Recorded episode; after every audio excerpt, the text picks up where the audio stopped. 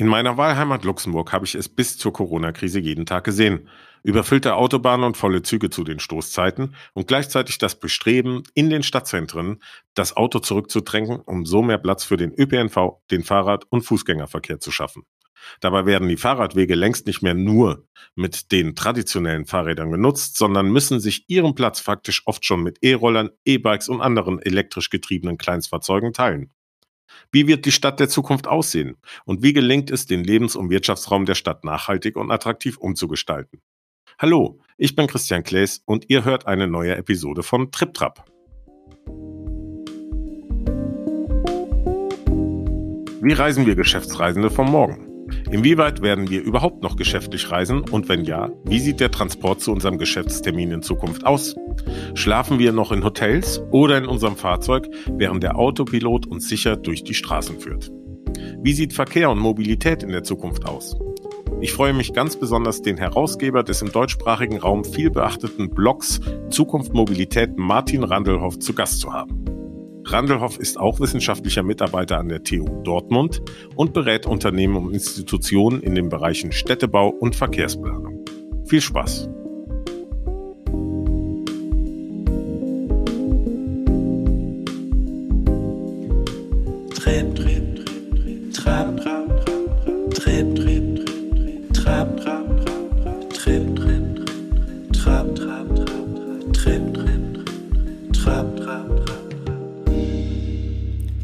Guten Tag, Herr Randelhoff. Hallo. Können Sie sich vielleicht kurz mal selbst vorstellen?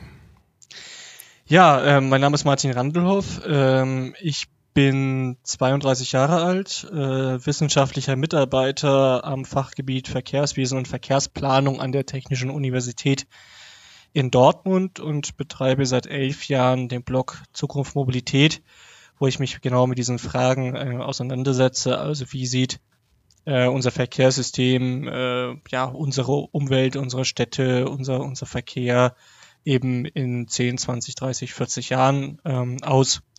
Und parallel berate äh, ich noch verschiedene Institutionen und Unternehmen in diesem Bereich und plane auch ähm, im Bereich sozusagen Städtebau und Verkehrsplanung. Mhm. Und mit Ihrem Forum oder Blog äh, Zukunft Mobilität, den haben Sie ja äh, äh selbst ins Leben gerufen.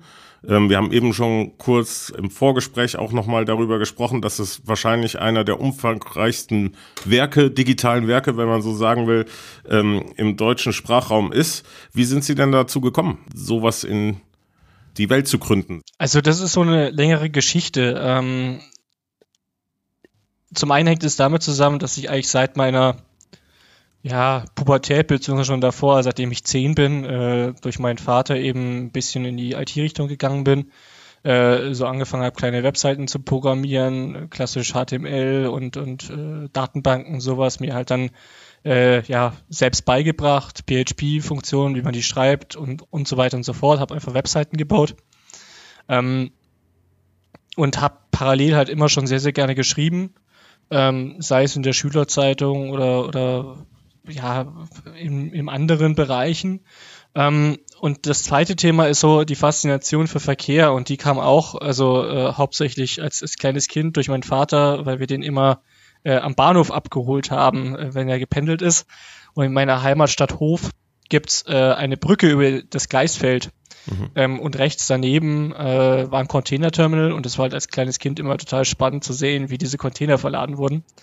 Ähm, und aus dieser Faszination, die ich dann irgendwie so mitgenommen habe, ähm, habe ich dann angefangen, Verkehrswirtschaft äh, an der Technischen Universität in Dresden zu studieren. Und wie es halt so ist, wenn man anfängt zu studieren, äh, man lernt natürlich erstmal am Anfang nur Grundlagen. Und ich habe mich natürlich für Verkehr interessiert. Und Verkehr war halt ein bisschen, naja, wenig vertreten, neben Mathe, Statistik und so weiter und so fort, die ganzen schönen Fächer, die es so gibt. Und äh, deswegen habe ich dann einfach angefangen, äh, das zu machen, was ich halt immer schon gemacht habe. Ich schreibe einfach über die Themen, die ich dort ähm, aufgeschnappt habe, die ich auch ja für mich selber sozusagen fachlich dann aufgesogen habe und habe mich dann ja einfach mal rangesetzt und dazu Texte geschrieben, ähm, die auch ein bisschen ja, äh, ich sag mal so, nicht unbedingt klassische äh, sozusagen Uni Thema waren, sondern ich glaube, mein erster, mein erster Artikel, der ging um Weltraum äh, und äh, ob das denn alles in unser Mobilitätsverhalten denn ändern könnte und welche Wirkung das auch auf den Umweltschutz hat.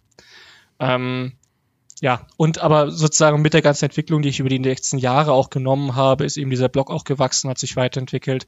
Ähm, und ich glaube, äh, auch mein, äh, ja, sozusagen mein Wissen in dem Bereich, das lässt sich da relativ gut nachvollziehen, was eben immer dazu kam an, an verschiedenen Themen. Ja, und dazu haben Sie ja einen riesen Twitter-Account, wo Sie dann auch nochmal zusätzlich Materialien äh, teilen. Ja, Twitter ist, ist sozusagen für mich so ein bisschen ähm, das, also Zukunft Mobilität als Blog ist sozusagen, da geht es um die großen, größeren Themen, da geht es um wirklich zu beschreiben, wie Entwicklungen sind, auch die mit empirisch äh, empirischen Daten zu unterfüttern oder mit Quellen eben zu hinterlegen.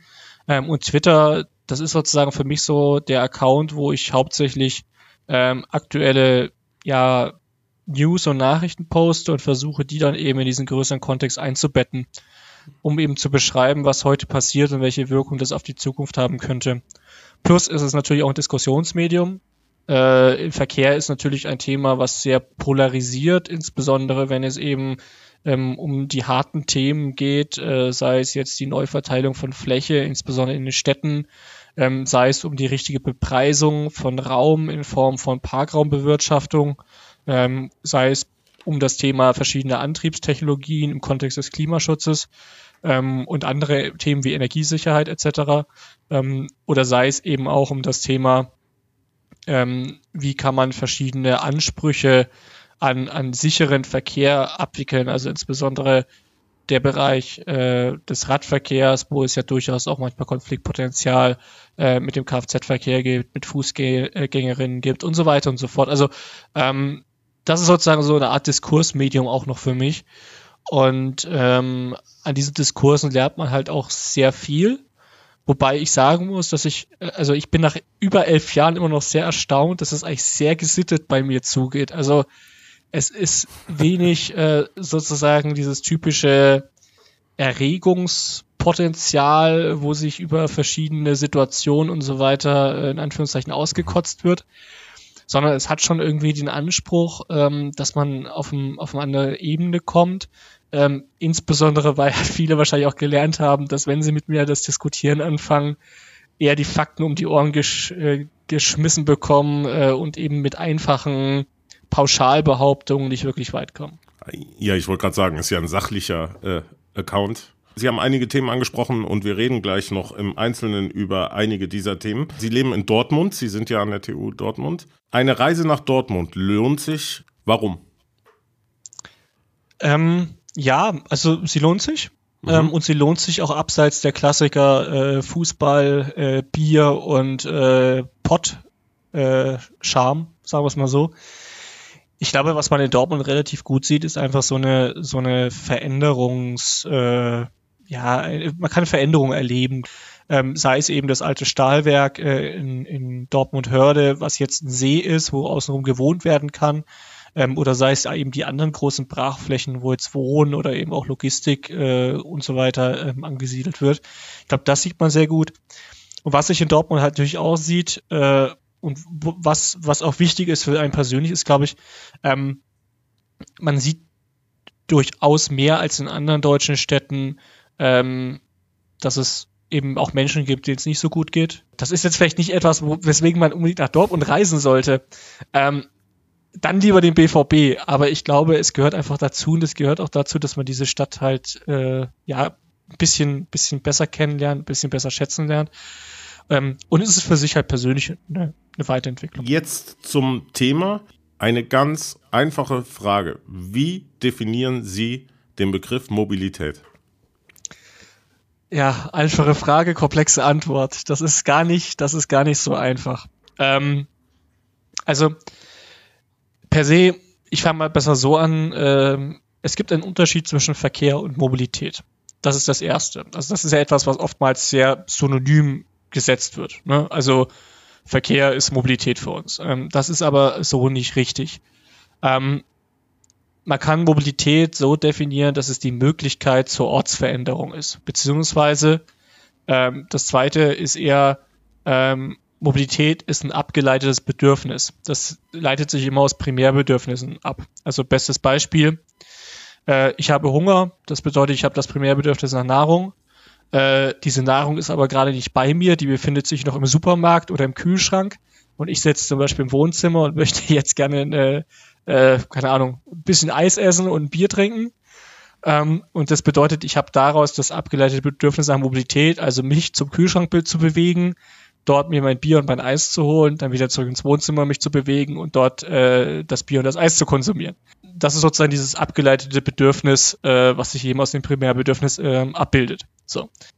Weil dem so ist, äh, ist Mobilität halt zum einen die Möglichkeit der Ortsveränderung und zum zweiten Teil der Anteil äh, an Ortswellen, die notwendig ist, um meine entsprechenden anderen Bedürfnisse zu äh, befriedigen. So.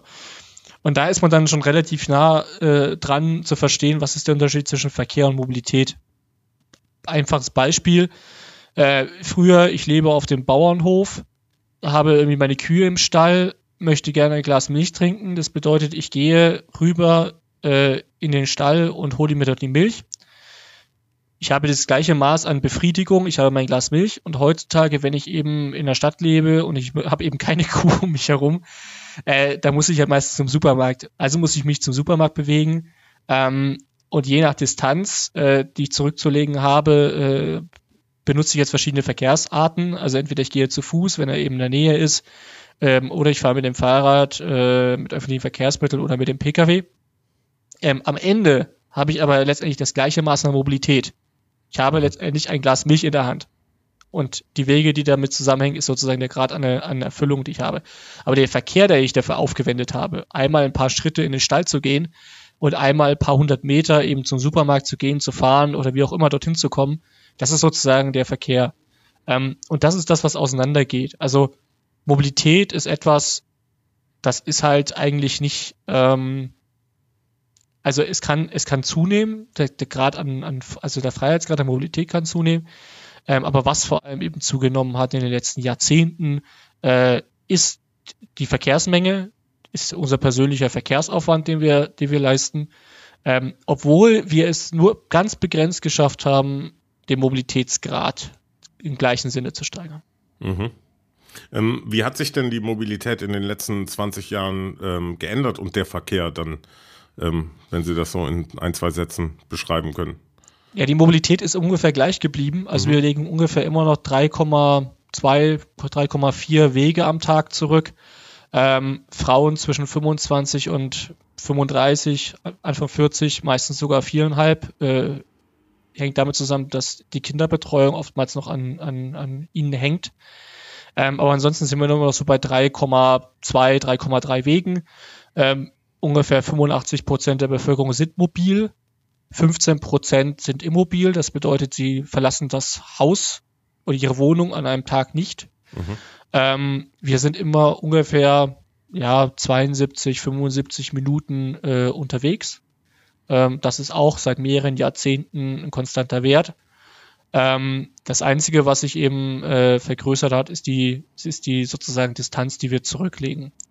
Mhm. Ähm, und die ist eben über die Jahre äh, ja eigentlich ja nicht konstant gewachsen, sondern sie hat schon ein paar Sprünge gehabt, aber äh, das ist eben ein Wert, der jetzt zugenommen hat. Also der Weg ähm, zum Arbeitsplatz quasi ist im Schnitt zum Beispiel länger geworden. Genau, ähm, exakt. Als früher. Ähm, ja, und wie ist es denn dann jetzt mit der Corona-Krise? Wird denn die Mobilität Ihrer Ansicht nach und auch der Verkehr das widerspiegeln, was wir vor der Pandemie erlebt haben? Oder wird es Veränderungen geben? Ich denke da zum Beispiel daran, dass viele Unternehmen angefangen haben, Digital Tools, also digitale Instrumente zu benutzen und dass doch auch den Arbeitsalltag viele äh, jetzt über die letzten Jahre, hätte ich fast gesagt, aber es sind anderthalb Jahre vielleicht dann ähm, geprägt hat. Wird das einen Einfluss haben auf die Mobilität in der nahen Zukunft? Also klar, also die Corona war sicherlich eine, eine, eine Zäsur ähm, auch für auch für das, die Verkehr und, und fürs, für die Mobilität äh, an sich. Ein Thema ist sicherlich äh, die, die gestiegene Homeoffice-Quote, beziehungsweise dass hier auch Basisinfrastruktur äh, jetzt geschaffen wurde und, und man auch sieht, dass das Homeoffice ein, ein Äquivalent zum klassischen Präsenzarbeiten äh, im Büro sein kann. Hier dürfte sicherlich auch in den kommenden Jahren irgendwie noch eine, noch eine entsprechende Entwicklung geben. Wahrscheinlich wird's, wird die Rückkehr erstmal sozusagen im Vordergrund stehen. Ähm, aber vielleicht hat man eben einen Anteil an Menschen, die dann irgendwie zwei oder drei Tage in der Woche eben von zu Hause arbeiten und zwei Präsenztage noch haben, anstatt wie bisher eben fünf Präsenztage. Also das ist so eine Entwicklung, die, die ist sicherlich ähm, zu sehen. Ähm, und das zweite Thema ist sicherlich auch bei Geschäftsreisen. Also ähm, die Notwendigkeit, die, die es früher irgendwie gab, aus welchen Gründen auch immer, obwohl die technischen Möglichkeiten eigentlich vorhanden waren, eine, eine Tagesreise, eine Tagesgeschäftsreise zu unternehmen, um irgendwie ein ein- oder zweistündiges Meeting zu haben. Ich glaube, die ist jetzt nicht mehr so wirklich da und auch die, die Einsicht, das machen zu müssen, ist, glaube ich, jetzt nicht mhm. mehr da, wenn das Ganze auch über digitale Möglichkeiten geht und hier ja auch in Infrastruktur nochmal investiert wurde seitens der Unternehmen. In den letzten zwei Episoden ähm, hatte ich ja ähm, schon ausführlich über das Thema Klimawandel gesprochen. Es ist klar, dass überall und gerade bei der beruflichen Mobilität äh, an klimaneutralen Lösungen gearbeitet wird. Ähm, was sind denn die Eckpunkte der deutschen Politik, die Sie sehen, die für klimafreundliche Geschäftsreise oder klimafreundliche Berufsmobilität führen? Ähm, also ich glaube, ein Schwerpunkt ist die Stärkung der Bahn, also sprich durch den entsprechenden Infrastrukturaufbau und äh, die entsprechende Bereitstellung von Kapital, äh, um eben neue und weitere Züge zu kaufen, um eben die Kapazität insbesondere auch im Schienenpersonenfernverkehr, äh, genauso wie im Nahverkehr, ähm, zu steigern. Ähm, mit dem Deutschlandtakt hier ein integriertes, aufeinander abgestimmtes Angebot zu bekommen, sodass eben die Umstiege ähm, auch entsprechend optimiert sind und hier die Wartezeiten äh, sinken. Das ist, glaube ich, der erste Teil. Und der zweite Teil, wo man aber schon wieder ein paar Fragezeichen machen muss, ist sicherlich das Thema äh, des Infrastrukturaufbaus äh, für mehr ähm, elektrische Antriebe, ähm, die dann mit regenerativen Energien ähm, oder mit regenerativen Strom sozusagen äh, geladen werden, ähm, um hier eben im Bereich des äh, Straßenverkehrs, insbesondere auch ähm, natürlich äh, des Autobahnnetzes entsprechend ähm, ja eine, ein Beitrag äh, für mehr Klimaschutz im Verkehr zu leisten. Mhm. Ich habe, glaube ich, wenn mich nicht täuscht, war das auf Ihrem Blog gesehen, dass der CO2-Ausstoß im Verkehr äh, noch nicht großartig gesenkt wurde in den letzten Jahren. Ähm, Sie können mich ja korrigieren, wenn das falsch ist. Aber ähm, Sie haben ja schon auch eben einen kleinen Hinweis darauf gegeben, dass die Verkehrswege, die zur Arbeit zum Beispiel länger geworden sind. Aber was sind denn die Gründe, wenn man doch weiß, dass Autos immer sparsamer fahren, dass die Entwicklung ja doch Richtung umweltfreundlichere Technologien gibt? Warum schaffen wir es nicht, den CO2-Verbrauch im Verkehr zu senken? Ja, das ist äh, äh, komplett richtig. Also wir haben seit 1990, äh, wo ja das Ziel sozusagen aufgestellt wurde, ähm, es faktisch nicht geschafft, im Verkehrsbereich äh, die Treibhausgasemissionen äh, zu reduzieren. Der Verkehrssektor ist sogar der einzige Sektor, der es geschafft hat, äh, ein äh, Prozent Steigerung hinzubekommen im Vergleich zum Jahr 1990, während alle anderen Bereiche äh, ja Reduktionen hatten. Also im Industriebereich 37 Prozent weniger, im Gebäudebereich äh, weniger, im Strombereich natürlich auch weniger. Nur letztlich der Verkehrsbereich ist derjenige, der es eben nicht geschafft hat. Ähm, und das hängt eben damit zusammen, dass wir parallel zu den ganzen technischen Fortschritten und den technischen Entwicklungen ähm, ja einen ein Effekt hatten, der halt stärker wiegt. Ähm, und das ist einfach die äh, Ausweitung äh, unserer Fahrleistung. Also sprich, wir fahren mehr äh, heutzutage als 1990.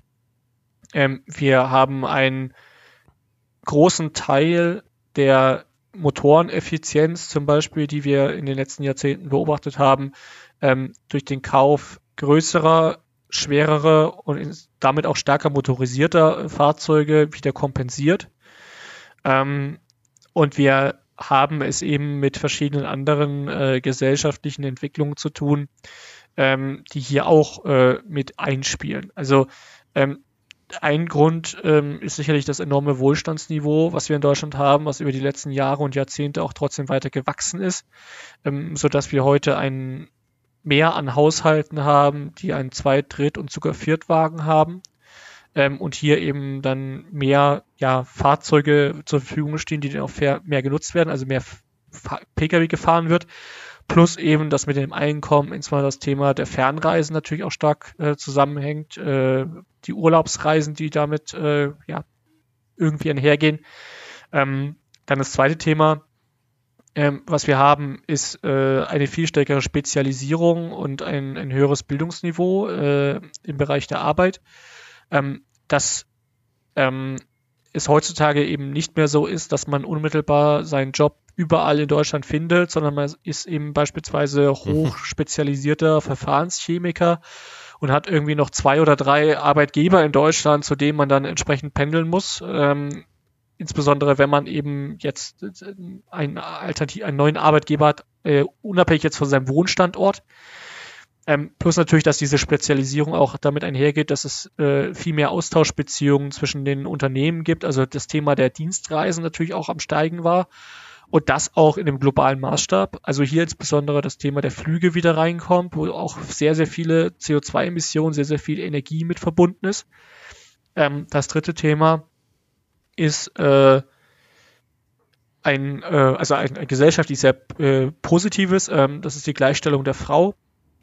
Ähm, aber mit der Gleichstellung der Frau ähm, hat man heute eben ähm, zwei Erwerbstätige in vielen Haushalten, wo vorher nur eine da war.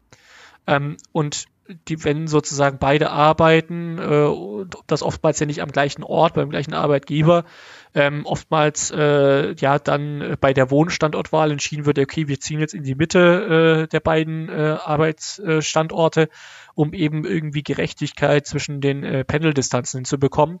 Ähm, und ähm, wir haben in den letzten Jahren auch äh, insbesondere auch so eine Nachmotorisierung bei Frauen gesehen, also bei älteren Frauen. Ähm, es war eigentlich, also meine Oma beispielsweise hat nie einen Führerschein gehabt. Das war damals nicht üblich, dass Frauen einen Führerschein hatten, sondern es haben jetzt die kompetenteren und stärkeren Männer in Anführungszeichen äh, gemacht, weil die ja, keine Ahnung, aus welchen Gründen auch immer prädestiniert dafür sind, das, das, das Auto dann zu fahren obwohl sie damit eigentlich nur den Weg zur Arbeit zurückgelegt haben, während die Frau eigentlich die ganzen Besorgungswege und die ganze Komplexität eigentlich an der Backe hatte, aber äh, war halt nicht so, ne?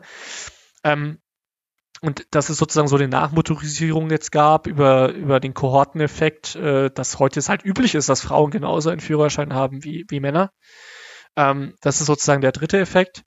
Ähm, und der vierte Effekt, der sicherlich auch noch zu einer Ausweitung der Fahrleistung äh, geführt hat, ähm, ist das Thema Virtualisierung und äh, äh, ja, ähm, ich sag mal so, so eine Art äh, Individualisierung auch. Also äh, hängen zwei Parameter damit zusammen.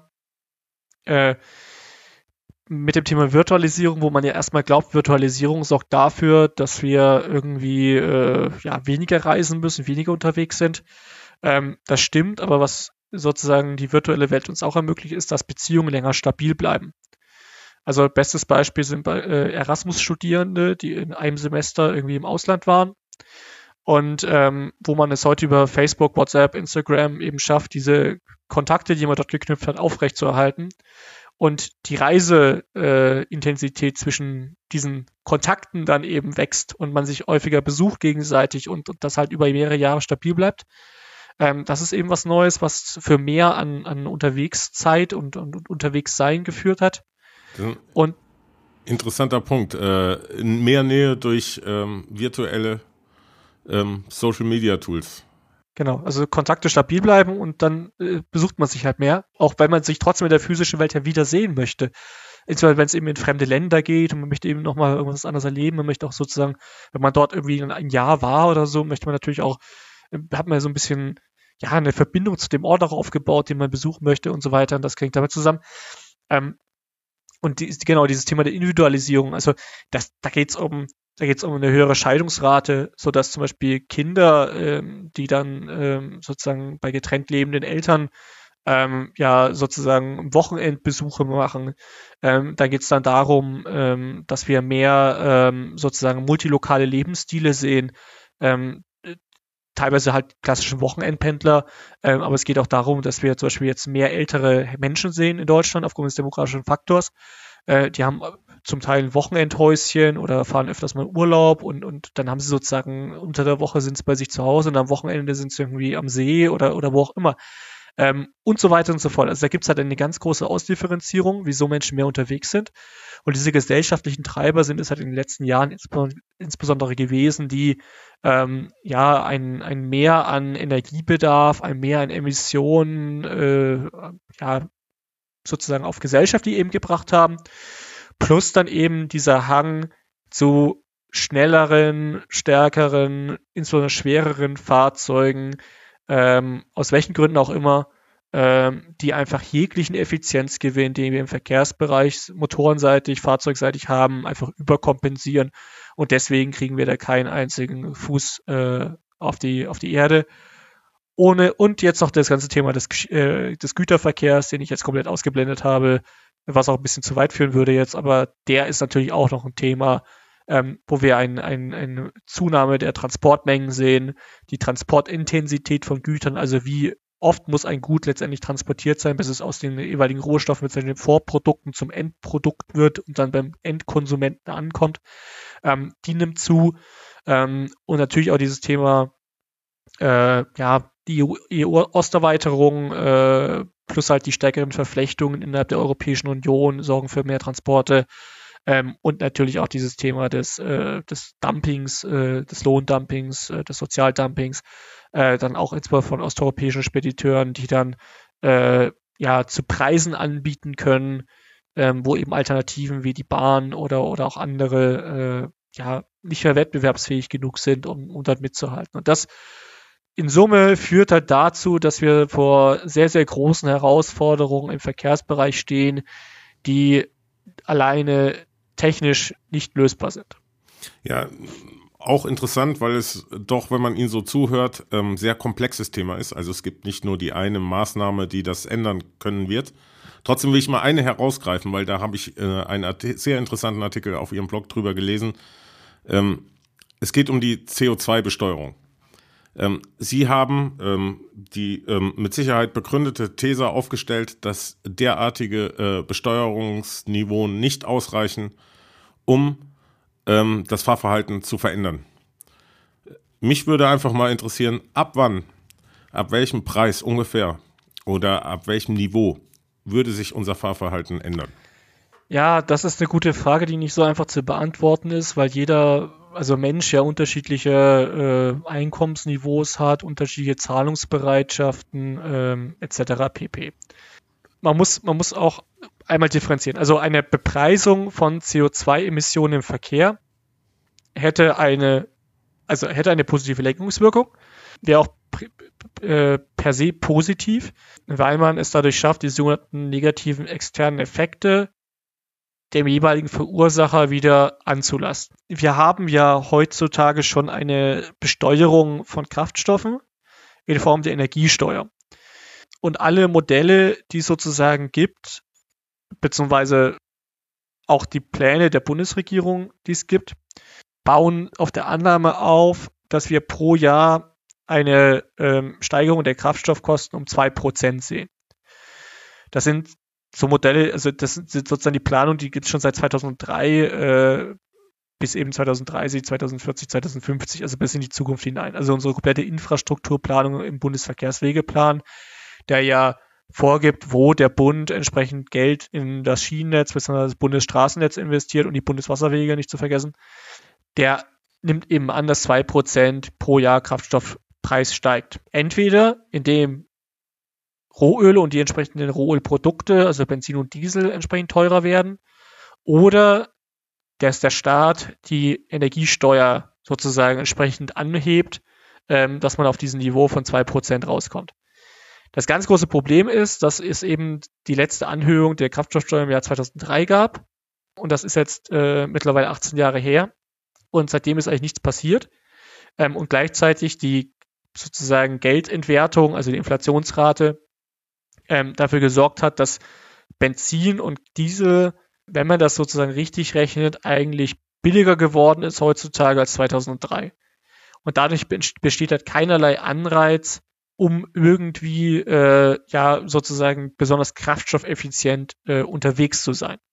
Ich meine, wir kaufen uns zwar auf dem Papier kraftstoffeffizientere Fahrzeuge, aber als Konsument würde ich mir die, die, die Frage stellen, na gut, ich kaufe jetzt ein größeres Fahrzeug, wo ich weiß, okay, äh, der, der, der braucht jetzt genauso viel Kraftstoff wie mein altes Fahrzeug, plus eben in dem Wissen, dass das, was auf dem Papier steht, nicht wirklich hundertprozentig erreicht werden wird, sondern von verschiedenen Faktoren abhängig ist.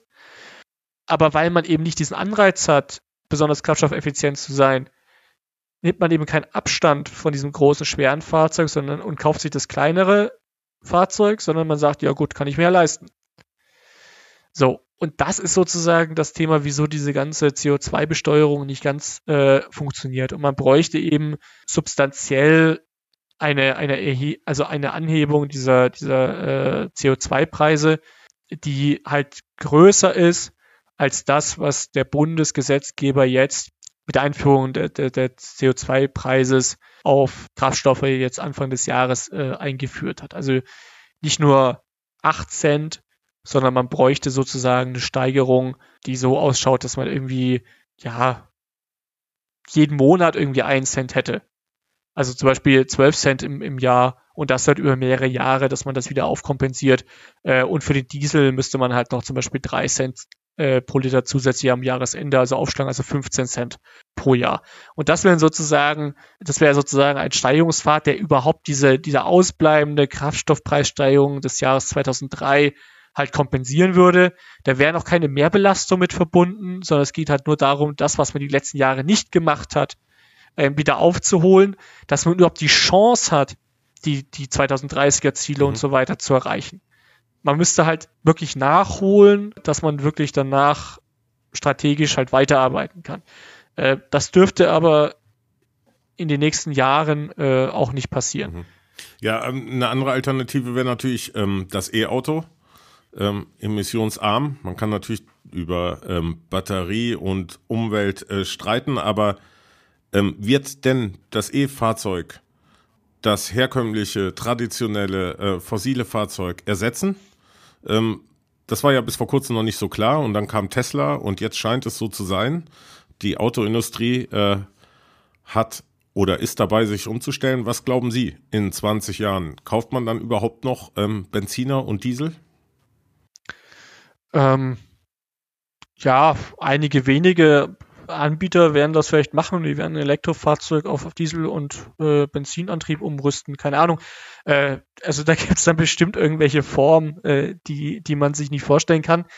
Ähm, aber was man sicherlich sagen kann, ist, dass der Großteil der, der Pkw-Neuzulassung in den kommenden 10, 20, 30 Jahren auf jeden Fall äh, einen elektrischen Antrieb haben wird. Ähm, das, äh, das steht außer Frage. Also es geht gar nicht anders von regulatorischer Seite, seitens der EU-Vorgaben. Ähm, es geht gar nicht anders seitens der, äh, der Angebote der Automobilindustrie, ähm, die ja jetzt seit ja, vier, fünf Jahren äh, strukturiert an der Einführung des, äh, der, Elektrofahr der batterieelektrischen äh, Elektrofahrzeuge arbeitet äh, und diese gerade auf den Markt bringt, auch mit äh, entsprechendem Marketingaufwand. Ähm, und ja auch schon diverse Anbieter gesagt haben, dass sie die letzte äh, Generation Verbrennungsmotoren jetzt entwickeln werden äh, und äh, ja, in vier, fünf, sechs Jahren eben die letzte Modelle mit Verbrennungsmotor auf die Straße kommen äh, und danach man nur noch voll elektrische Fahrzeuge äh, anbieten wird. Andere äh, alternative Antriebsformen sind raus quasi. Also man, man, man hat ja, man, also man, man hat ja verschiedene Varianten. Also ähm, man kann es ja grob in zwei, zwei Kategorien äh, einteilen. Einmal die Antriebsarten, die mit fossiler Energie in irgendeiner Form zusammenhängen. Das ist dann der klassische ja, Diesel- und, und Otto-Verbrennungsmotor. Das ist der klassische äh, Erdgasantrieb. Und man hat als zweite Komponente eben die Formen von Motorentechnik, die ich mit regenerativ erzeugter Energie äh, betreiben kann. Das ist einmal ähm, auf Strombasis, äh, dann äh, die klassische, das batterieelektrische Fahrzeug. Dann ist es das Wasserstofffahrzeug mit Brennstoffzelle, was ja letztlich auch ein Elektrofahrzeug ist. Und das ist auch ähm, sozusagen der Verbrennungsmotor mit synthetischen flüssig- oder gasförmigen Kraftstoffen. Das sind letztendlich die Formen, die im Pkw-Bereich ähm, vorstellbar sind, rein, rein technischer Natur. Man kann, man kann letztendlich sagen, ich kann mit der gleichen Menge Strom ein batterieelektrisches Fahrzeug sozusagen die vierfach oder drei bis vierfache Kilometerzahl fahren im Vergleich zu einem Brennstoffzellenfahrzeug und ich kann die sechs bis achtfache Kilometerzahl mit der gleichen Menge Strom fahren im Vergleich zu einem äh, äh Fahrzeug Verbrennungsmotor und synthetischen Kraftstoffen. So. Äh, was damit einhergeht, ist natürlich auch Preise. Also auch wenn, auch wenn regenerativ erzeugter Strom per se nichts kostet, die ganze Produktion, die ganzen Anlagen, die ich dort errichte, haben Kapitalkosten, die muss ich irgendwie umlegen, ich muss da meine Renditeerwartungen äh, erwirtschaften ähm, und so weiter und so fort. Also habe ich hier entsprechende Mehrkosten, die ich irgendwie äh, dem Konsumenten wieder aufschlage. Plus ich habe noch die zweite Problematik, dass wir in Deutschland nicht ausreichend viele Gunststandorte haben, um die benötigte regenerative Strommenge zu produzieren. Äh, das gilt sowohl für den Einsatz von Direktstrom, das gilt aber noch viel mehr für, den, für das Thema Wasserstoff oder für das Thema synthetische Kraftstoffe, sodass ich hier an sogenannte Gunststandorte weltweit gehen muss. Also das ist insbesondere Nordafrika, das ist der Nahe Osten und so weiter und so fort, wo ich regenerativen Strom natürlich viel günstiger produzieren kann. Aber die Anlagenkosten sind gleich für die Umwandlung und ich habe insbesondere auch die Transportkosten, die damit einhergehen. Und man kann daher davon ausgehen, dass einfach mich der Kilometerpreis für die Energie, die ich dann fahre, bei Wasserstoff und bei synthetischen Kraftstoffen einfach wirklich wieder der Faktor 6 bis 8 sein soll im Vergleich zu dem, was ich heute habe. Und dass auch synthetischer Kraftstoff teurer sein wird als das, was wir heute als Diesel- und als Benzinpreis sehen. So, und das muss ich halt einfach wissen. Und als Konsument werde ich mir dann immer die Frage stellen, ja, wieso soll ich denn bitte den Faktor 6 bis 8 zahlen für mein Auto, fürs Unterwegssein und diese Technik dann nutzen? Ja, klar kann ich mit einem Wasserstoff, also mit einem Brennstoffzellenfahrzeug mal keine Ahnung, 800, 900 Kilometer am Stück fahren. Die wenigsten Menschen brauchen diese Reichweite. Die, die, die 80 Prozent der Wege, die wir fahren, sind unter 10 Kilometer. Nahezu 90 Prozent der Menschen in Deutschland haben eine Fahrleistung unter 40 Kilometer am Tag. Da ist der batterieelektrische Antrieb super geeignet. Und ich brauche eben, also das wäre ein reiner Komfort sozusagen Gewinn. Das ist so das Thema. Ähm, ich habe jetzt noch eine Frage zum Fahrradfahren in der Stadt und ähm, Sie schreiben auch viel über den ÖPNV. Städte werden, und das hat auch die Pandemiekrise gezeigt, immer mehr auf Fahrrad tauglich gemacht, ja. Das Problem aber, was man sieht in den Städten, ist, dass gar nicht genug Platz ist zwischen Fahrradweg, äh, Straßen, Fußgängerweg. Woher soll der Platz kommen? Wie funktioniert das? Wie sieht eine intelligente städtische Politik aus, die das Fahrrad als in Anführungszeichen gleichberechtigtes Verkehrsmittel mit einbezieht. Ja gut, die sieht einfach so aus, dass der, dass irgendjemand Platz abgeben muss. Anders, anders funktioniert es nicht. Der Platz ist, ist statisch, der ist nicht künstlich zu schaffen. Deswegen müssen wir diesen Platz entsprechend äh, adäquat verteilen. Und wir haben ja seit den 19 20, 30ern und insbesondere nach dem Krieg unsere Städte in, mit einem un, fassbaren Aufwand autogerecht umgebaut. Also äh, die Stadt, so wie wir sie heute kennen, äh, existierte ja vor sozusagen äh, dem, dem Leitbild der autogerechten Stadt nicht in dieser Form. Und hier gilt es dann, wenn man, wenn man den Anspruch hat, dass man sozusagen äh, verschiedene Verkehrsarten gleichberechtigt in einer Stadt haben möchte, und möchte insbesondere die auch ähm, sozusagen stärken, die in den letzten Jahrzehnten äh, ja sozusagen ich will jetzt nicht sagen, an Attraktivität verloren, das ist das falsche Wort, aber die sozusagen systematisch benachteiligt wurden. Das ist, glaube ich, besser. Und vor allem auch in dem Wissen handeln, dass man natürlich die ganzen negativen Effekte des Verkehrs reduzieren muss, sei es Luftschadstoffe, sei es Lärmbelastung, sei es Verkehrsunfälle und eben das Thema des Lebensraums Stadt als attraktives Umfeld, wo ja auch ein Großteil der Wirtschaftsleistung, der Kreativität ähm, sozusagen stattfindet. Das ist ein städtisches Thema, wo man auch wettbewerbsfähig sein muss als Stadt im, im, im Wettbewerb, um, um äh, sozusagen äh, die Talente, insbesondere wenn es ein globaler Wettbewerb im, im Sinne einer globalisierten Welt ist, da muss es einfach so passieren, dass, dass der Pkw äh, Platz abgibt. So, das kann ich auf verschiedene Arten und Weise machen. zum einen die Vereinbarkeit zwischen verschiedenen Verkehrsarten herstellen. Das bedeutet insbesondere im Nebenstraßennetz Geschwindigkeiten anpassen. Ähm, also mehr Tempo 30, mehr verkehrsberuhigte Bereiche, weil Geschwindigkeitsdifferenzen gehen mit Gefährdung einher und die sind dann eben sozusagen ein Grund, wieso man nicht Fahrrad fährt, nicht zu Fuß geht etc. Ähm, und im Hauptstraßennetz, ähm, wo man ja auch größere Geschwindigkeiten haben möchte, ähm, geht es dann darum, sichere, getrennt, baulich getrennte Infrastrukturen für verschiedene Verkehrsarten zu schaffen.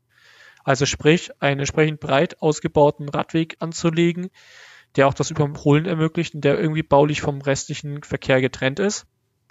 Und wo es meistens dann darum geht, entweder also diese Fläche vom parkenden, also dem sogenannten ruhenden Verkehr zu nehmen oder eben ein Fahrstreifen äh, sozusagen umzuwidmen äh, in den Radverkehr. Das ist in den, auf den ersten Blick immer ein bisschen ähm, kontraintuitiv, aber nach drei, vier, fünf Monaten stellt sich immer neues Verkehrsgleichgewicht ein weil natürlich die Autofahrer darauf reagieren, weil es einen Teil äh, Umsteiger gibt aus Fahrrad und so weiter und so fort. Also das ist immer so ein, so ein Thema, das dauert so drei, vier, fünf Monate. Diese drei, vier, fünf Monate ist immer auch mega Aufregung. Das ist, das muss man einfach irgendwie durchstehen. Ähm, aber man schafft es, neues, neues Gleichgewicht zu haben. Und dieses neue Gleichgewicht äh, schwingt sich ein und dann, dann funktioniert das wieder. Also die Stauzeiten nehmen dann wieder ab, die teilweise ein bisschen eine Zeit lang höher sind, weil natürlich äh, die Fläche dann fehlt. Und es gibt danach eben in dem neuen Gleichgewicht äh, eine sichere, äh, reibungslosere ähm, Abwicklung des Verkehrs für alle. Also sicher logischerweise für den Radverkehr, weil er dann die Fläche hat, die ihm zusteht oder die er braucht, ähm, aber auch reibungsloser für den Pkw-Verkehr, ähm, da weniger Pkw äh, unterwegs sind. Ähm, das ist nichts, wo man sagt, ja, wir machen mal irgendwie was und denken nicht größer nach, also wie das große Ganze ist. Also wie zum Beispiel die Stadt-Umland-Beziehung ist, äh, wie die Menschen, die eben in ländlichen Räumen im, im, im, Umkreis einer Stadt leben, dann zu dem Arbeitsplatz kommen, ähm, wie da die Austauschbeziehungen sind, was mit dem Güterverkehr und dem Wirtschaftsverkehr passiert. Das muss man alles mitdenken. Ähm, aber man schafft es durchaus hier äh, mit mhm. mehreren Jahren und Jahrzehnten kontinuierlicher Arbeit und Verbesserung ähm, attraktive äh, Stadträume für alle zu schaffen. Ähm, das beste Beispiel ist, man muss sich wirklich nur mal niederländische Städte anschauen, die in den 60er und 70er Jahren genauso aussahen wie deutsche Städte. Also da gab es eine ganze Armada deutscher Verkehrsingenieure, die niederländische Städte umgeplant haben, mit den klassischen Generalverkehrsplänen und Auto, also innerstädtischen Autobahnen, die wir auch in, in Deutschland oder auch in anderen ähm, oder autobahnähnlichen Straßen, die wir in Deutschland auch in, in Städten sehen. Ähm, wo die Niederländer dann halt irgendwie seit den 80er Jahren eben angefangen haben, das wieder umzubauen. Ähm, weder sind die Niederlande daran zugrunde gegangen in wirtschaftlicher Form, noch gibt es einen komplett Kollaps äh, des Systems, des Verkehrs. Die Menschen kommen weiterhin an, sie sind weiter mobil ähm, und sie haben mhm. eben entsprechend eine, eine, eine Lebensqualität, ähm, die durchaus höher sein kann als das, was wir in deutschen Städten gewohnt sind. Und äh, das geht, wenn man es eben strategisch klug anstellt. Ähm, wie sehen denn die deutschen Städte in 20 Jahren aus? Können Sie das irgendwie so äh, uns mit Worten malen? Ja, also ich glaube, man muss einfach nur äh, sozusagen sich heute draußen bewegen und sieht, wie die Städte in 20 Jahren ausschauen werden. Also gebaute Umwelt ist etwas sehr Statisches. Gebaute Umwelt braucht immer enorme Zäsuren, äh, um sich wirklich rudimentär zu verändern. Das ist dann sowas wie Krieg, oder, oder sowas. Das wünsche ich uns allen nicht. Das bedeutet, das, was wir draußen sehen, wird wahrscheinlich auch über die nächsten 10, 20, 30, 40 Jahre uns erhalten bleiben. Also wir werden jetzt nicht anfangen, flächendeckend unsere Städte abzureißen und was Neues zu bauen. Wir, wir sind ja auch in einem, in einem, äh, in einem System in, in Westeuropa, wo Eigentum äh, etwas gilt. Wir haben das Eigentumsgrundrecht. Das bedeutet, ich kann ja nicht einfach hingehen und sagen, äh, mir gefällt jetzt hier der, der, dieses, dieser Stadtteil nicht, dieses Quartier nicht und wir reißen das jetzt ab. Ich glaube, man kann damit äh, davon ausgehen, dass wir mit den Strukturen, die wir in Deutschland, also die, die wir in Deutschland oder gesamt in Westeuropa haben, in den nächsten Jahrzehnten auch leben und arbeiten müssen, was manche Veränderungen sicherlich herausfordernder macht als andernorts, ähm, aber was sicherlich auch äh, ja zu einer gewissen Stabilität beiträgt. Mhm. Mhm. Und ähm, der Verkehrsmix in 20 Jahren, ähm, sehen wir Flugtaxis, kleine Drohnen oder bleibt es doch eher alles auf der Straße und verteilt sich zwischen Fußgänger, Fahrradfahrern und E-Autos? Das ist jetzt reiner Glaube, aber also man kann ja gewisse technologische äh, Entwicklungspfade einfach voran, also for fortschreiben, beziehungsweise kann ja auch gewisse Sprunginnovationen äh, unterstellen. Also ein Thema ist sicherlich, dass Verkehr in Zukunft der Städte leiser sein wird. Er wird sicherlich auch in gewissen Kontext stadtverträglicher sein. Ähm, das hängt zum einen damit zusammen, dass natürlich die Antriebswende in 20, 30 Jahren definitiv zu sehen und auch zu hören oder zu riechen sein wird, dass man eben dann nichts mehr hört und riecht. Plus eben wahrscheinlich, dass der nicht motorisierte Verkehr und auch ähm, Verkehr mit einer ja stärkeren Ausdifferenzierung von motorisierten Individualverkehrsmitteln äh, zunehmen wird. Also die so Light Electric Vehicles, also LEVs, da haben wir ja schon sozusagen den ersten Schritt mit den E-Scootern gesehen in den letzten, ja, ein, zwei, drei Jahren. Das ist ja ein Thema, was sich weiterhin ausdifferenzieren sollte oder dürfte. Also ich habe die Möglichkeit, durch Elektromotoren sehr, sehr kompakt zu bauen, äh, die Batterien sehr, sehr kompakt äh, einzubauen.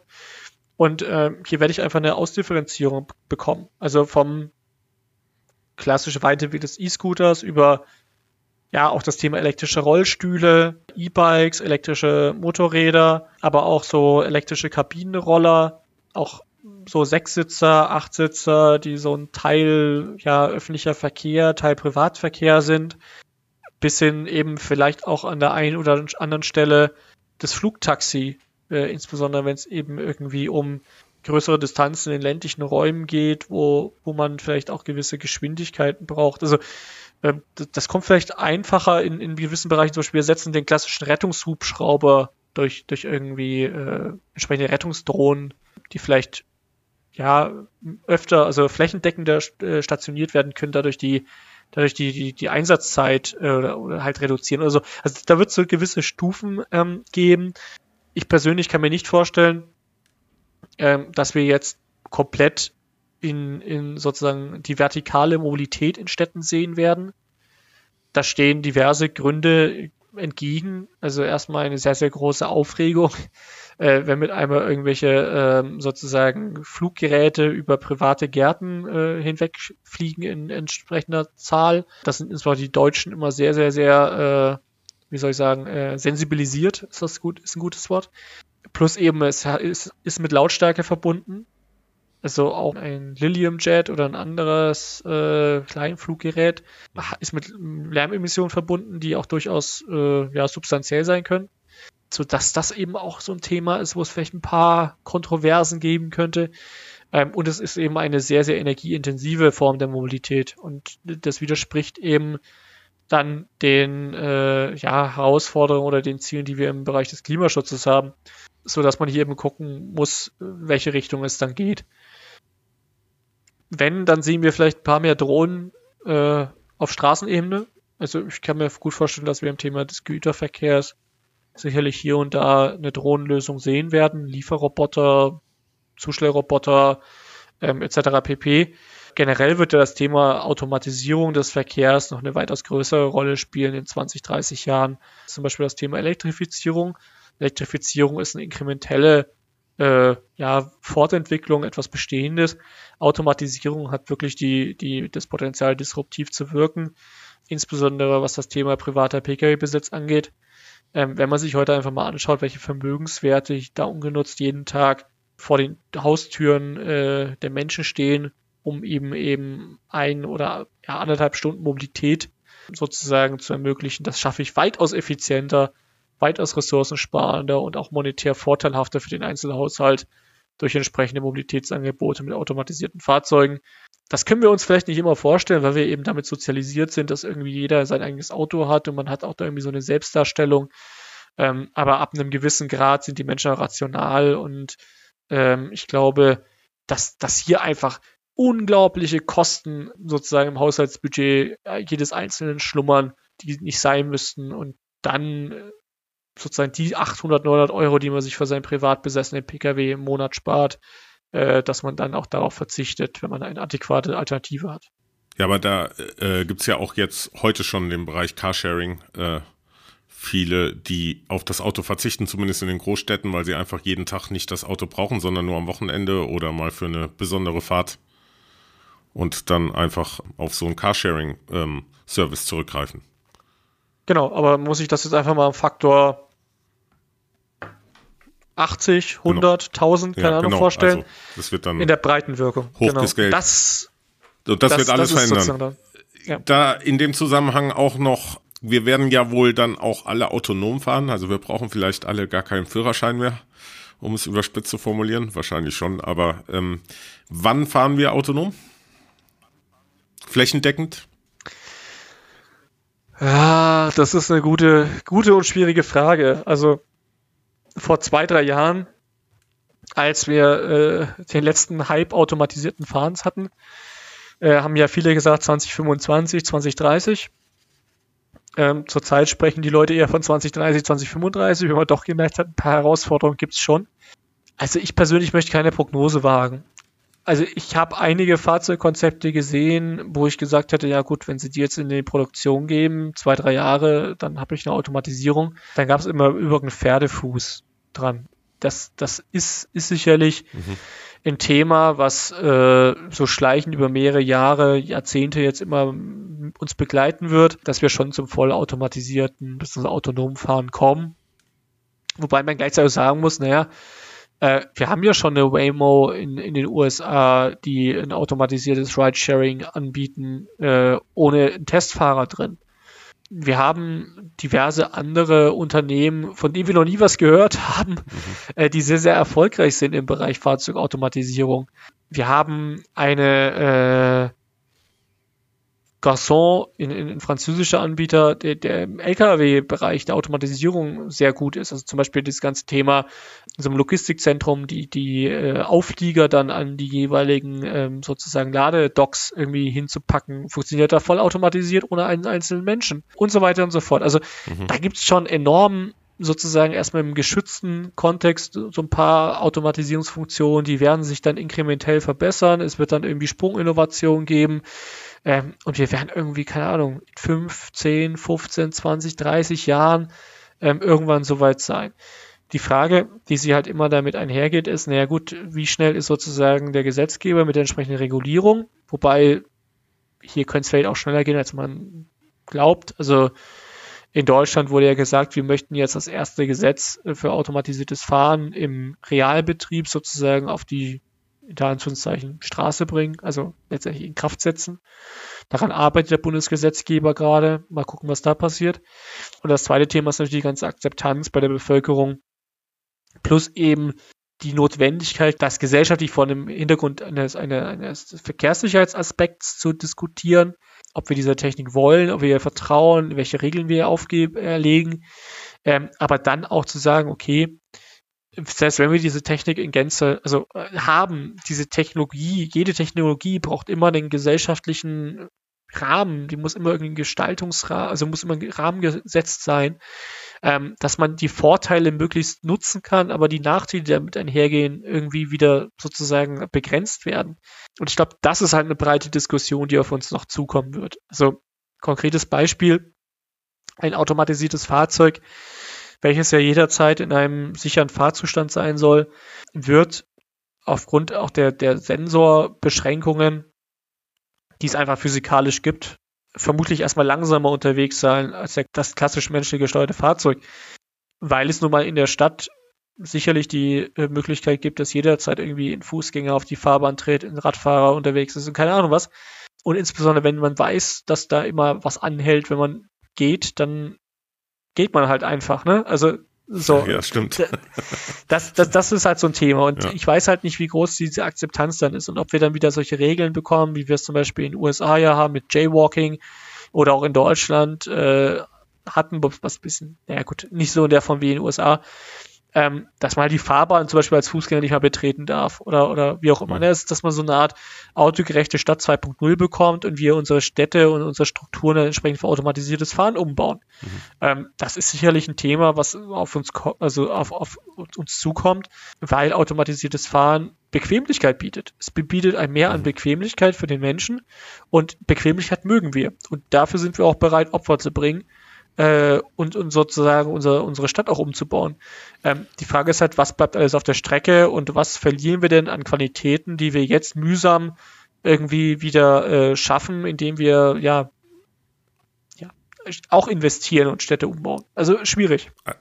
Also im Bereich Geschäftsreisen und Berufsmobilität kann ich mir aber schon vorstellen, dass das sehr, sehr nicht nur bequem ist, sondern auch effizient ist, weil man kann auf einmal irgendwo hinfahren und dabei arbeiten. Das konnte man vorher höchstens per Telefon. Ja, ich meine, da hängt ja wieder, also da hängt ja wieder viel dran, ne? Also ich würde zum Beispiel kein Hotel mehr für Geschäftsreisende äh, zum Beispiel äh, sozusagen anbieten wollen. Ich stelle mir vor, ich habe dann so eine Schlafkapsel, die kommt bei mir an, ich steige ein, lege mich in mein gemachtes Bett und das fährt mich sozusagen an mein Ziel und ich spare mir halt zum Beispiel die Anreise und das äh, sozusagen Übernachten in einem Hotel äh, an meinem jeweiligen Ort, wo ich dann hin möchte. Also jetzt schocken Sie die Hotelbranche. ja, also aber aber mal, mal, mal ernsthaft gesagt, ich meine Zeit ist Geld und äh, wir sagen da, wir wollen arbeiten in den äh, in diesen äh, Fahrzeugen. Ähm, ich glaube, ich würde lieber schlafen und mhm. wird dann sozusagen direkt an mein Ziel irgendwie ausgespuckt werden, so wie wir es halt mhm. mit dem Nachtzug kennen. Ähm, wobei natürlich der Komfortgrad in solchen automatisierten Kapseln dann größer sein könnte. Ähm, das, also in so einem Geschäftsreiseverkehr kann ich mir das sehr gut vorstellen. Wobei man muss sich auch immer die Frage stellen, naja, brauche ich das denn überhaupt noch in welcher Form und wo muss ich was besuchen? Also wieso kann ich nicht zum Beispiel mich in einen Virtual Reality Raum begeben in meinem Büro oder in meinem, meinem also in, in meinem Umfeld.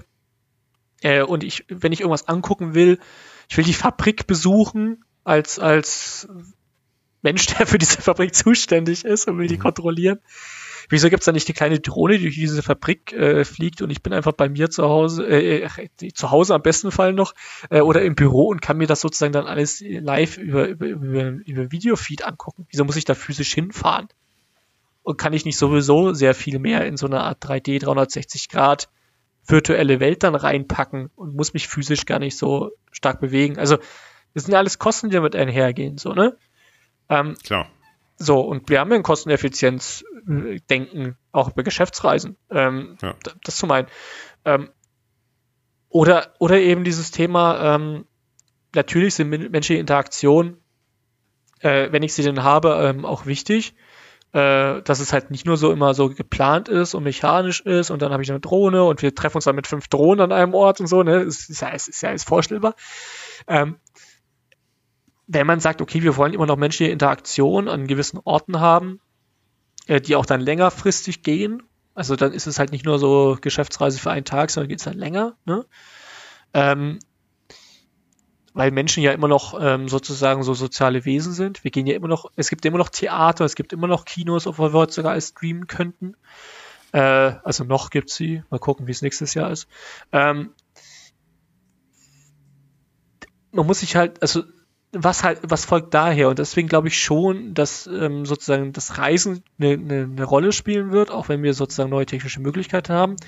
Ähm, aber dieses Reisen halt wirklich effizienter sein muss. Und dann denke ich wirklich darüber nach, äh, mhm. Am besten geht's im Schlaf äh, mit einer gewissen Geschwindigkeit, ähm, sodass ich da gar keinen Aufwand ähm, ja, wirklich im habe. Arbeitsalltag, wenn man sowieso arbeitet. Ne? Ja, oder, oder so äh, während des Arbeitens. Ähm, aber was hat das für Folgen? Also, was hat das für Folgen für, fürs innerdeutsche Fliegen? Also, ich sehe dann eher, ich, ich, ist es gar nicht die Klimaschutz äh, sozusagen Debatte, die das erledigt, sondern vielleicht ist es eher diese Alternative, die dann auf die Straße kommt oder auch auf die Schiene. Ich meine, die Bahn kann sich auch entsprechend weiterentwickeln. Ähm, die Bahn wird das, auch, wird das auch überleben, weil die Bahn einfach gewisse Geschwindigkeitsvorteile auch haben wird gegenüber dem äh, gegenüber dem, dem Pkw, insbesondere mit, mit Schnellfahrstrecken und, und so weiter und so fort, auch mit, gegenüber einem automatisierten Pkw. Ähm, aber zum Beispiel mit dem Fliegen oder auch das Thema der, der äh, sozusagen Übernachtung äh, als Geschäftsreisender und so. Also da ist wahrscheinlich einiges äh, an, an Veränderungspotenzial drin, äh, was wir heute noch gar nicht abschätzen können, was dann wirklich so Sekundär-, Tertiär- und Quartier-Effekte sind, äh, die eben an diesem automatisierten Fahren hängen ähm, und wo es dann halt wirklich spannend wird. Ja, Sie, Sie sprachen ja eben, ich habe darüber noch nie nachgedacht, über die Hotelbranche an, die im Übrigen ja auch solche Fahrzeuge dann zur Verfügung stellen könnten zum Beispiel. Aber ein anderes Thema ähm, in dem Zusammenhang mit diesen Sekundär- oder tertiären Effekten ist, ich habe von Elon Musk einen Tweet gesehen, wo er gesagt hat, dass das automatisierte Fahren 90 Prozent der Unfälle einschränkt, verhindert. Und äh, daraufhin hat dann einer getweetet, und das fand ich ganz äh, interessant, dass das eine äh, Disruption der Versicherungsgesellschaft äh, bedeutet, weil dann ja viel weniger versichert wird wahrscheinlich als vorher. Also ich wollte das nur als Beispiel nennen. Es gab so eine Diskussion, die ich da so verfolgt habe, dass man noch gar nicht so weiß, ähm, wen das alles dann betrifft. Aber es wird nicht nur die Mobilität selbst betreffen oder den Verkehr, sondern äh, ganze Industriezweige, positiv und negativ, wie bei allem, was in Anführungszeichen revolutionär ist. Ja, klar. Also ich würde jetzt keine Kfz-Versicherung mehr gründen, ehrlich gesagt. Ja. Ähm, aber ich würde vielleicht eine Versicherung gründen äh, gegenüber äh, sozusagen Software- und IT-Fehlern oder gegenüber mhm. Sensorausfällen. Also, ähm, also es gibt noch glaube, genug zu versichern. ja, das, das definitiv. Also ja. ähm, mein Elon Musk mit den 90 Prozent, äh, das, das ist halt so abgeleitet, ne? 90 Prozent aller Unfälle haben einen menschlichen Faktor äh, sozusagen dran und, und 10 Prozent sind halt technische Ausfälle oder, oder Umwelt sozusagen Einflüsse. Also niemand kann was dafür, wenn Bergsturz ist oder die Schlammlawine kommt, so, ne? Das, das, mhm. das ist sozusagen Natur äh, und ähm, im, im globalen Kontext ist sicherlich die, nicht jedes Fahrzeug ähm, so sicher wie beispielsweise in Deutschland, äh, wo man alle zwei Jahre zum TÜV muss, so dass man hier eben oftmals auch technische Ausfälle hat, sei es jetzt die Bremsanlage oder, oder ja meistens die Bremsanlage so. Und dann bleibt halt 90 Prozent der, ähm, der Fehler sozusagen des Menschen, also fehlende Wahrnehmung oder Ablenkung insbesondere ähm, oder eben auch ähm, sozusagen eine nicht perfekte Reaktion äh, auf eine gewisse Situation, die man den Menschen ja auch dann irgendwie zumuten, also oder nicht, nicht zumuten kann. Aber was halt, was halt total spannend ist, ist, dass wir heute ja noch gar nicht den Beleg haben, dass automatisiertes Fahren besser und sicherer ist als der Mensch. Also das gehört bei Elon Musk ja mal also dazu. Äh, also es stimmt, Teil des Faktors stimmt, aber der zweite Teil stimmt halt nicht. Denn wenn man sich einfach mal anschaut, ähm, was sozusagen die, äh, die Werte sind, und man nimmt mal sozusagen die globale äh, Fahrzeugflotte in, in also die, die so rumfährt, ne? Dann habe ich ungefähr so äh, 18, 18, 19 Millionen äh, Fahrzeuge, die eben einen Unfall haben. So, ne? Also kann man so, so pauschal sagen, äh, weltweit. Also Pkw und, und Lkw.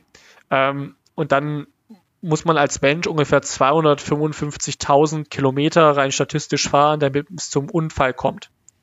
So. Und wenn man das Gleiche halt machen möchte mit dem Elekt also mit dem automatisierten Fahrzeug, und man möchte eben nachweisen, dass dieses Fahrzeug sicherer ist als der Mensch mit den gleichen Werten und man berechnet das statistisch, äh, dann muss man 1,2 Millionen Kilometer mit einem einzelnen automatisierten Fahrzeug gefahren sein, dass man eben das, das sozusagen sagt, das Fahrzeug ist jetzt bei Verkehrsunfällen sicherer als das, was der Mensch zusammenfährt. Mhm. Wenn man sich nur die äh, tödlichen Unfälle anschaut, dann müsste eben dieses Fahrzeug 480 Millionen Kilometer gefahren sein. Und das sind sie halt noch nicht. Also das ist ja das, woran auch alle arbeiten. Also woran Waymo arbeitet, also die Google-Tochter äh, mhm. äh, oder Schwester, das ist ja, ist ja von Alphabet der Konzern. Ähm, oder, oder auch andere, die dann sagen, ja gut, wir können das eben jetzt nicht real in der Welt nachfahren, dass wir das belegen. Deswegen simulieren wir das sozusagen, diese Fahrten, um unsere Sicherheit Niveaus nachzuweisen. Ähm, insbesondere, wenn man das ja je nach jedem Update nachweisen müsste. So, das ist ja die ganz große Schwierigkeit. Also, wir haben bis heute halt noch nicht den technisch oder halt den rechnerisch, statistisch, äh, empirisch belegten Beweis ja. oder Beleg, dass automatisiertes Fahren sicherer ist als der Mensch, obwohl der Mensch nicht perfekt ist, er macht Fehler, aber das haben wir halt noch nicht geschafft und man muss auch gleichzeitig sagen, auch wenn wir den menschlichen Faktor rausnehmen, bedeutet das ja nicht, dass die Unfälle per se verschwinden. Ähm, dann werden eben das Thema technische Ursachen wird größer werden. Sicherlich auch das Thema Algorithmenfehler, ähm, insbesondere wenn es selbstlernende Algorithmen sind. Auch wenn man selbst lernt, heißt das ja nicht, dass man immer perfektes Ergebnis hat. Es mhm. kann ja durchaus auch sein, dass man zu einem Fehler kommt. Also wenn ich etwas, also lerne und versuche das auch irgendwie nach, also auch, auch sozusagen über verschiedene äh, Ebenen abzusichern, ähm, bin ich trotzdem noch nicht fehlerfrei. Und das ist eben der Faktor, wo ja noch Unsicherheit besteht wo sicherlich auch Versicherungen in den kommenden Jahrzehnten, Jahrhunderten irgendwie noch ein Geschäftsmodell haben werden. Das ist gut zu hören. Jetzt zum Abschluss, wenn man zum Beispiel, ähm, und das kann ich mir vorstellen, dass das hier passiert, sagt, Mensch, das würde mich noch mehr interessieren. Ich würde gern zum Beispiel einen Vortrag von Ihnen hören oder wie auch immer Sie mit äh, dem Interessenten dann zusammenarbeiten würden. Wie kommt man am besten in Kontakt mit Ihnen? Einfach auf äh, zukunftmismobilität.net gehen. Äh, da gibt es dann extra einen Reiter Vorträge, wo man entsprechende Anfragen stellen kann, kann gucken, was sonst so schon für Vorträge zu welchen Themen gehalten wurden. Und da gibt es auch einige, zum Beispiel Videoaufnahmen, Videoaufzeichnungen, ähm, sodass man mich auch dann ja in Action erleben kann. Ja, super. Also Sie haben ein ganz tolles Thema und es war ähm, ähm, sehr interessant. Äh, vielen Dank, dass Sie sich die Zeit genommen haben. Gerne. Und ähm, ich wünsche Ihnen noch einen schönen Abend und wir gucken mal, wie es in 20 bis 30 Jahren auf den Straßen beziehungsweise in der Luft über Deutschland aussehen wird. Genau. Seien wir gespannt darauf. Danke. Tschüss. Danke. Tschüss. So, das war's äh, schon wieder für heute. Ich hoffe, das Gespräch hat euch genauso fasziniert wie mich. Ob wir wollen oder nicht, Mobilität und Verkehr geht uns alle an, als Geschäftsreisen ja sowieso. Der Verkehr in unseren Städten, aber auch auf dem Land, wird sich gravierend verändern. Mich fasziniert dabei zum Beispiel der Gedanke, dass man in Zukunft seinen Transport in einer komfortablen Schlafkapsel am besten noch mit integrierten Entertainment-Systemen unternehmen kann. Äh, es ist auch sehr schön, dass Herr Randelhoff sein immenses Wissen in seinem Blog öffentlich zur Verfügung stellt. Ich empfehle euch also sehr gerne den Blog Zukunft Mobilität, wo auch viele Themen angesprochen werden, die wir heute in der uns zur Verfügung stehenden Zeit nicht mit angesprochen haben. Wer gerne oft und vielseitig mit relevanten Nachrichten versorgt werden will, kann auch auf Twitter den Account von Zukunft Mobilität folgen. Wenn ihr mit mir über den Podcast reden wollt, zum Beispiel weil ihr Kritik, Themenvorschläge oder Anregungen habt, dann freue ich mich natürlich auch. Ihr findet alle Einzelheiten auf rimeso.com. Ich wünsche euch eine gute Zeit und wir hören uns bald wieder zu einer neuen Episode von TripTrap. Bis bald und bleibt gesund. Euer Christian. Trip, trip, trip, trap, trap, trip, trip, trap, trap.